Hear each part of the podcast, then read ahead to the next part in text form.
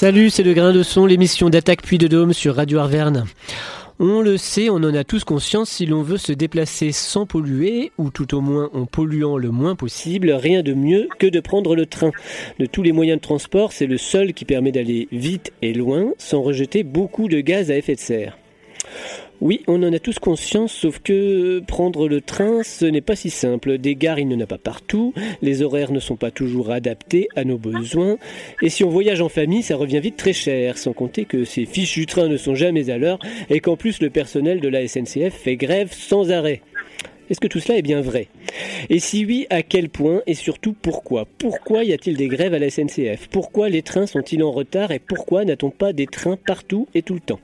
Les raisons sont multiples, mais mon petit doigt me dit qu'on retrouve toujours dans chacune des explications des histoires d'argent. Une chose est sûre en tout cas, un service public ferroviaire efficace nécessite des moyens, et ces moyens ne semblent pas toujours au rendez-vous.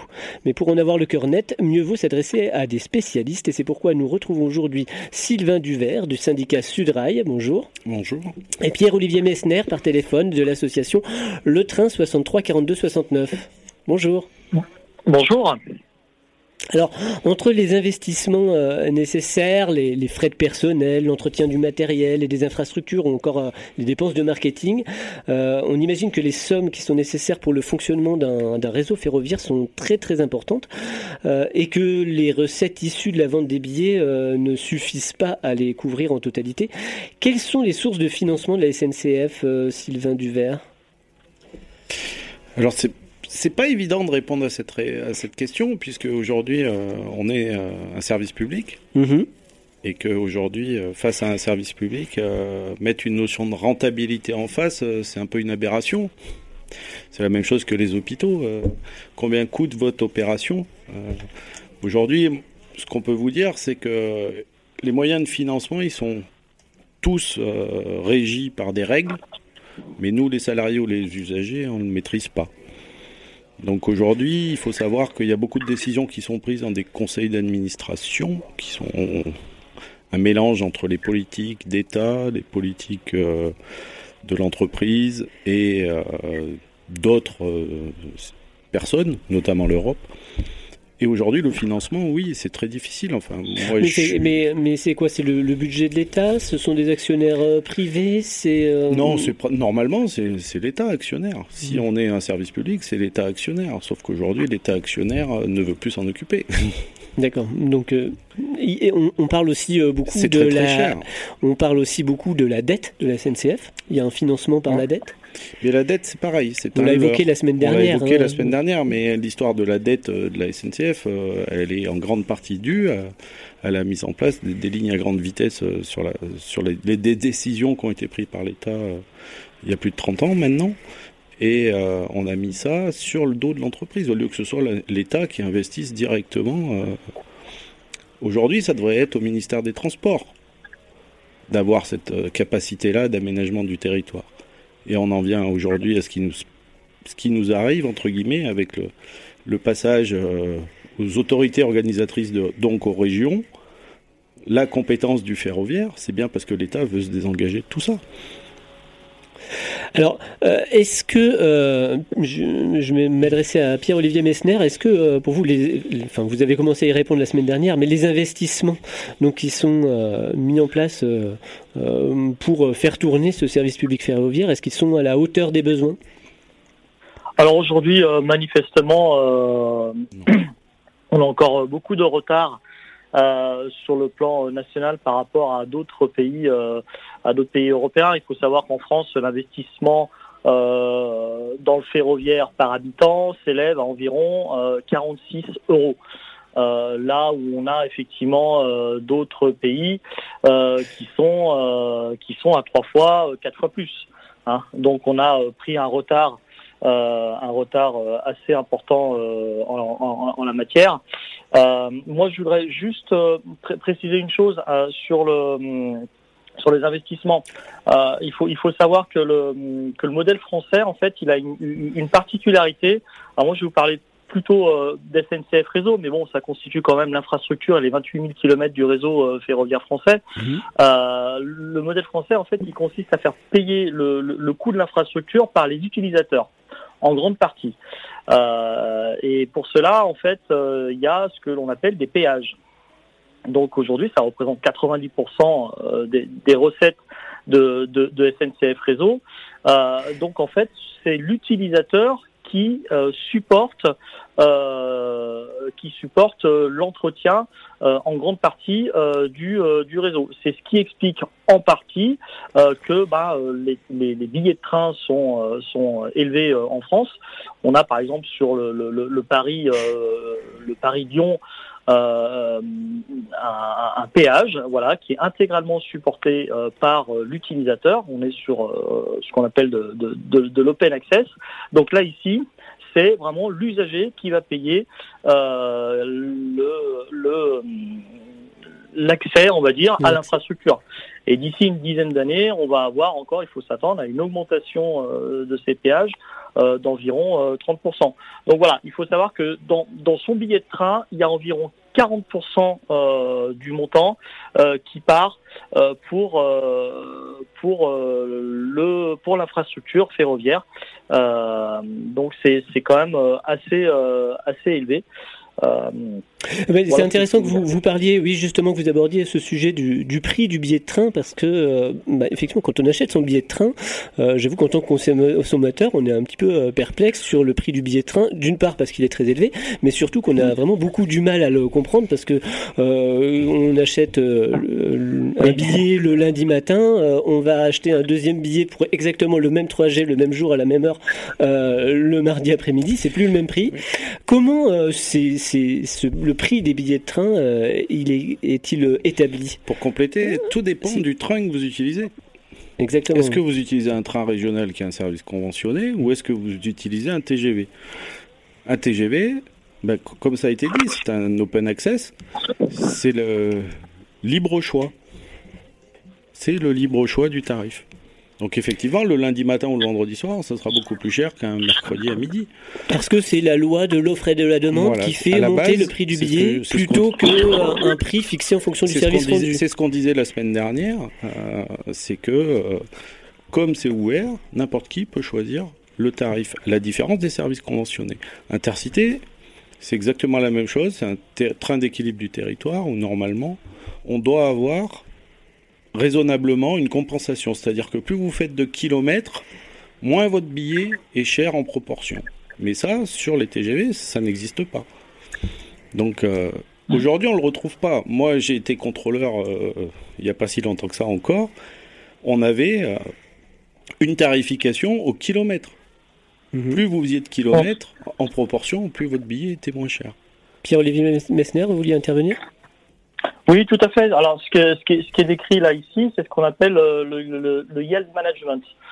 Donc en fait, la SNCF, il y a quelques années, euh, s'est inspiré ou a racheté, je ne me souviens plus exactement, un logiciel qui permet effectivement euh, de fixer les prix en fonction du taux de remplissage des trains en fonction de l'offre, en fonction de la demande, et c'est ce qui explique que bah, on peut prendre un train, on peut monter à Paris pour 40 euros et être euh, assis à côté de quelqu'un euh, qui aura payé euh, deux jours plus tard peut-être 180 euros pour faire un aller simple.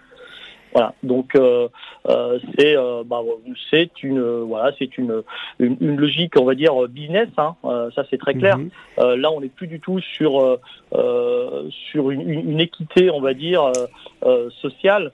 Euh, en termes d'accessibilité euh, du transport ferroviaire. Et puis, il faut savoir aussi que euh, sur, une voie sur une voie classique, en, France, on a un opérateur ferroviaire, il va payer environ 8 euros du 8 euros du kilomètre par train. là où il va en payer 2,77 environ, hein, je crois de mémoire, en, en, Italie. Parce que qu'il faut savoir, c'est que contrairement aux, routes nationales ou aux, routes départementales, euh, l'État euh, français, il, c'est ce que je disais tout à l'heure, il a reporté sur le passager du train la charge que les autres États européens supportent. Voilà, là, c'est vraiment dans, mhm. dans, dans, son billet de train, et, en particulier sur le TGV, c'est vraiment l'usager qui paye euh, l'infrastructure et l'entretien de l'infrastructure. C'est ça, c'est ce que vous évoquiez tout à l'heure, hein, c'est qu'il y a un droit de péage euh, au kilomètre qui en plus est un des plus euh, des plus élevés d'Europe, si c'est pas le plus élevé d'Europe, et qui bah, le résultat de tout ça, c'est qu'on se retrouve avec globalement, même si on a dit, on, l'a dit, il y a des grandes disparités sur un même trajet dans, dans le tarif, mais globalement on a on a un coût de transport qui pour l'usager est très élevé et, et qui fait que le le train n'est pas concurrentiel euh, ni avec la voiture, ni même parfois avec l'avion. Euh, et en termes de démarche écologique, on est, on est un petit peu à côté des clous, non, euh, Sylvain Duvert? Bah, c'est pas qu'on est complètement du clou, mais enfin c'est simplement que c'est ce qu'on vous dit. Aujourd'hui, l'État ne veut plus de ferroviaire. Le jour où elle voudra du ferroviaire, elle fera autrement. Mais, mais, euh, mais j'ai envie de dire, la première question qui me vient, c'est pourquoi? Pourquoi? Parce que euh, on, sait qu'en termes d'aménagement du territoire, d'environnement, enfin, on, l'abordera euh, dans une de nos prochaines émissions, mais le train est, essentiel. À qui profite le crime? Oui, alors, on aimerait... Pierre-Olivier Messner? Oui, alors si, si, si, si je puis me permettre d'intervenir. en fait, les, ce qui se passe, c'est que nous, le constat que, que l'on fait, c'est que l'État a, une logique euh, assez court-termiste et a une vision très comptable des choses. Euh, alors que ce qui, ce qui fait la caractéristique du ferroviaire, c'est qu'il faut euh, s'inscrire dans du temps long. un investissement sur une infrastructure, une génération de voies ferrées, mhm. on, on, en prend pour 25 à 30 ans. Euh, maintenant, il y a le temps ferroviaire et puis il y a le temps des décideurs, il y a le temps des politiques. Et forcément, eh ben, euh, là ici, il y a, un décalage. Euh, donc c'est pour ça qu'on a cette vision vraiment de, la recherche de, la rentabilité, mais que à court terme et sans tenir compte de ce que l'on appelle les externalités. Hein. Les externalités, ça c'est extrêmement important. On, ne traite pas les externalités de la même manière dans le ferroviaire que dans le routier. Euh, dans le routier, on ne va pas regarder euh, ce que, euh, quelles sont les incidences en, termes de sécurité, en termes de pollution, en termes de dégradation de l'infrastructure. Mais on va voir, ben voilà, le camion, c'est moins cher pour faire point A à un point B que le train mais euh, on regarde pas tout ce qui va se passer autour. On, peut parler aussi des émissions de gaz à effet de serre qui sont des externalités. Alors que euh, dans, dans le train, eh ben, on va regarder, euh, on va dire, bah voilà, refaire une, une, une, voie ferrée. Nous sur la régénération de la ligne Clermont-Saint-Étienne par Thierry Bois, on va nous dire, eh ben voilà, c'est 3 millions d'euros du kilomètre. C'est le tarif SNCF réseau 2023. Euh, donc quand il y a 50 km hors signalisation, il faut compter entre 140 et 150 millions d'euros. Et là, on va dire ah bah oui, mais c'est cher. Euh, mais c'est, il faut, il faut avoir un raisonnement, euh, on va dire, y avoir une analyse systémique. Et c'est qu'est-ce que ça apporte, qu'est-ce que, qu'est-ce que le transport ferroviaire apporte au développement des territoires, qu'est-ce qu'il apporte à une économie? Le transport ferroviaire a toujours été euh, structurant dans l'histoire de France. Voilà, c'est cette vision systémique que SNCF Réseau, que la SNCF, elle, n'a pas. Donc si après il y a des régions qui ont cette vision-là d'aménagement du territoire, euh, de réduction des, émissions de gaz à effet de serre, alors oui, elles vont investir dans le train au nom de l'intérêt général. C'est le cas, par exemple, de la région Occitanie qui euh, fait vraiment des efforts euh, pour redévelopper le maillage ferroviaire. Et on aura peut-être l'occasion d'en parler. Il y a une autre région, en l'occurrence la région Auvergne-Rhône-Alpes, où là, euh, il y a des choix qui ne sont pas les mêmes que sa voisine du Sud. Allez, on va marquer une, une petite pause musicale avec le groupe Vilain Pingouin qui chante Le Train.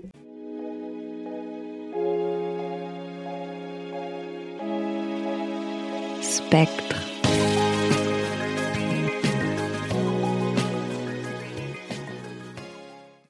Vous êtes bien sur Radio Arverne à l'écoute du Grain de Son, l'émission d'Attaque Puy de Dôme. Nous sommes toujours avec Sylvain Duvert de Sudrail et Pierre-Olivier Messner de l'association Le Train 63 42 69 pour parler du service public ferroviaire.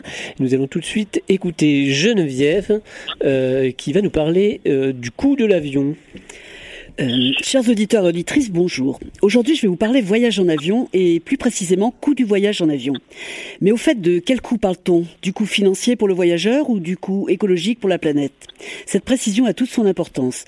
Les tarifs des vols baissent grâce à une fiscalité intéressante et complaisante, avec absence de toute taxe, et grâce aussi aux aides généreuses des collectivités pour l'installation de compagnies à bas coût, les tarifs sont sans cesse tirés vers le bas et ne correspondent plus du tout au prix réel d'un trajet en avion.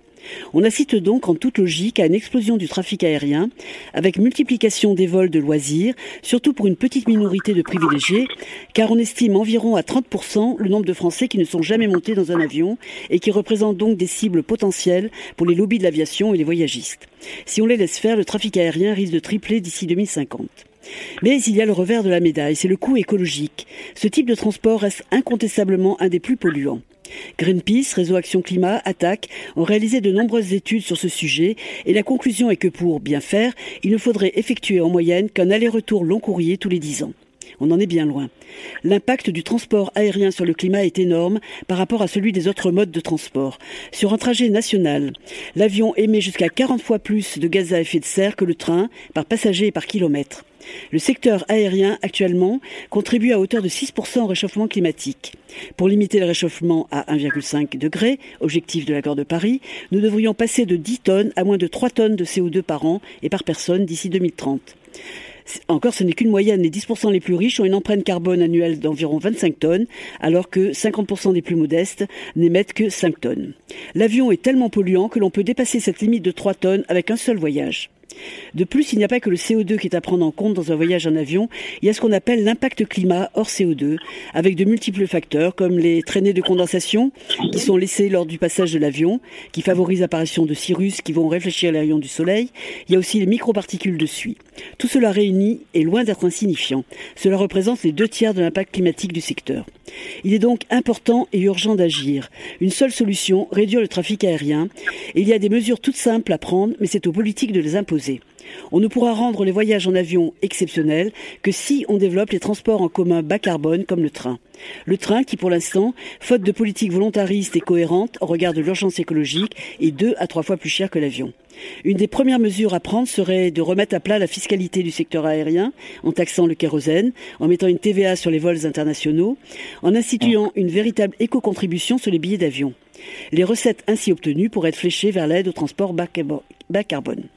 Mais aussi, il faudrait mettre fin au vol court quand une alternative en train existe, alternative d'au moins 4 heures, voire 6, et non pas 2h30 comme aujourd'hui, interdire les extensions d'aéroports et les jets privés, écarter les fausses bonnes solutions comme les agrocarburants, l'avion à hydrogène et le mythe des compensations carbone, car incontrôlables et ne concernant pas les effets hors CO2 et aussi et surtout accompagner les salariés dès maintenant pour réorienter leurs activités vers des emplois compatibles avec la transition écologique. Vous l'aurez compris, il y a urgence, mais c'est la condition pour un avenir acceptable pour tous et toutes. Merci Geneviève. Alors, euh, Sylvain Duvert, on vient de l'entendre dans, euh, dans cette chronique, euh, l'avion il reste dans bien des cas euh, plus concurrentiel et moins cher que le train, à cause de ce qu'on vient de voir, de ce qu'on vient d'entendre, des, sortes de coups de pouce à l'avion et aussi de ce qu'on a évoqué tout à l'heure, la politique tarifaire qui rend le train très cher. Pour autant, euh, on a vu aussi que la majorité des investissements de la SNCF, ils se font sur les lignes à grande vitesse qui sont euh, justement euh, qui visent à concurrencer le train. moi, la question que je me posais, c'est d'un point de vue social, est-ce que en mettant l'accent sur les investissements dans les dans ces lignes qui, qui concurrencent le train, est-ce que la SNCF ne répond pas plus aux attentes des, des classes affaires qu'aux besoins des classes populaires, j'ai envie de dire? Si, vous avez une partie de la réponse qui est là-dedans, certainement, que euh, aujourd'hui, euh, il y a un désintérêt euh, de l'aménagement du territoire au profit, entre guillemets, des grands espaces. on a bien vu avec, par exemple, la mise en place de la ligne à grande vitesse entre Paris et Lyon, qu'on a des travailleurs qui ont décidé d'aller habiter du côté d'Avignon, par exemple. Parce qu'ils étaient à moins de deux heures de Paris ou deux heures et demie et ils font les allers-retours plutôt que d'acheter un appartement à Paris. Ben, ils traversent la France tous les jours. Mais c'est que des grandes entreprises avec des, hauts salaires. C'est pas nous, salariés, euh, lambda qui pouvons avoir ce rythme de vie. effectivement, ça a tout déséquilibré la ligne à grande vitesse. Mais je vous le rappelle, la ligne à grande vitesse au départ, c'était pour concurrencer l'avion. Pierre C'était plus le cas aujourd'hui. Pierre-Olivier Messner, sur cette priorité donnée aux, lignes à grande vitesse Oui, oui, oui. Ben, effectivement, c'est vrai qu'on a euh, L'État français, pendant euh, plusieurs décennies, a fait le choix euh, d'investir massivement sur sur les lignes à grande vitesse. bon, moi, j'y apporterais peut-être une, une, petite note d'espoir en, en, en, disant que aujourd'hui, il semblerait y avoir un début de prise de conscience et que les projets, on va dire, de lignes à grande vitesse, à l'exception effectivement, je crois de mémoire de la ligne Toulouse-Bordeaux, les projets de, de, de liaison à grande vitesse semblent marquer le pas. Maintenant, euh, il y a beaucoup de retard qui a été pris euh, et il va falloir effectivement bah, investir massivement euh, sur ce qu'on appelle le réseau structurant, mais plus particulièrement sur ce que l'on appelle les, les petites lignes, les lignes de desserte fine du territoire, où là, très clairement, c'est vraiment aux régions de mettre la main, la main à la poche.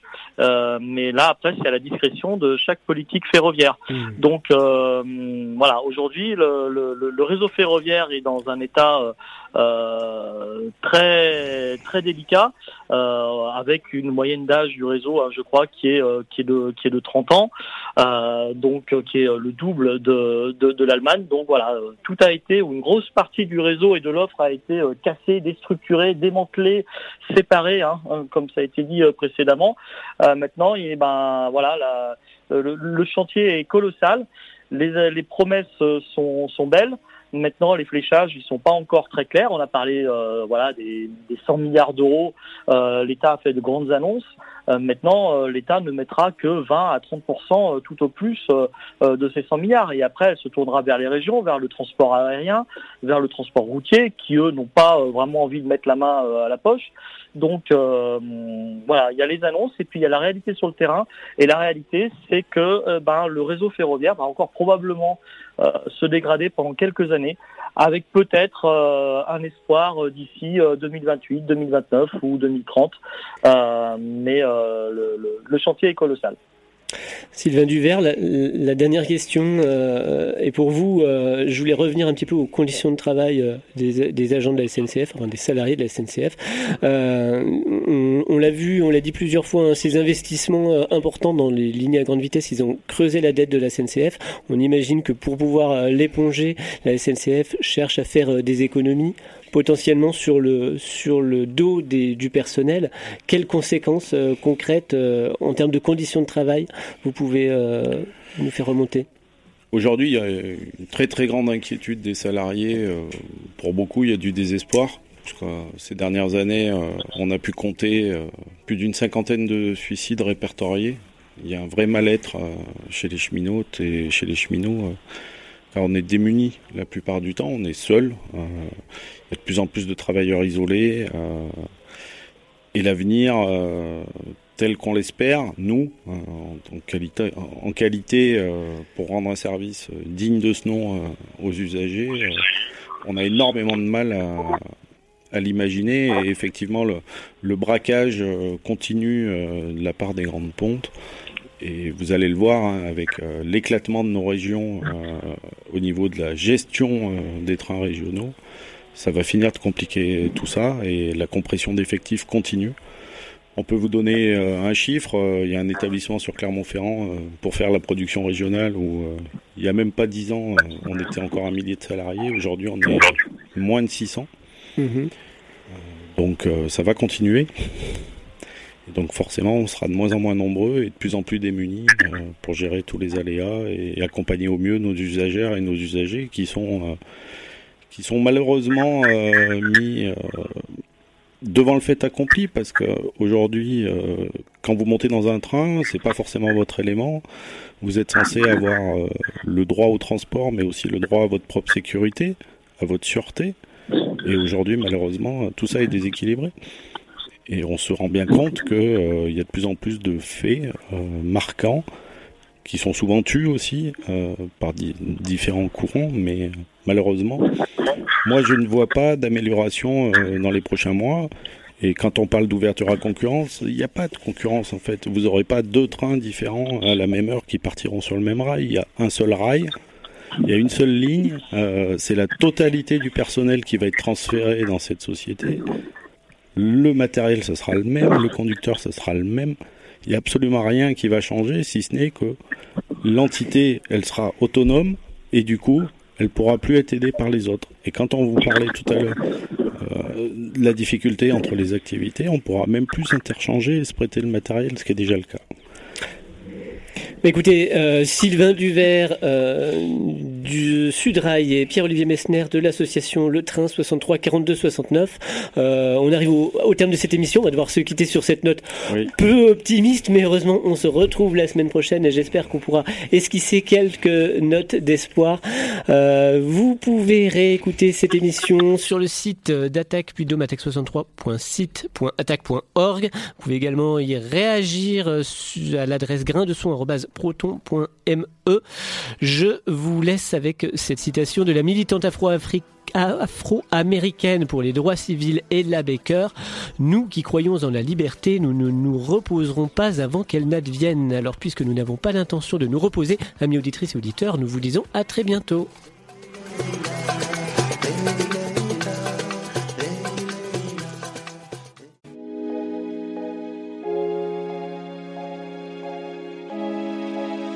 Spectre.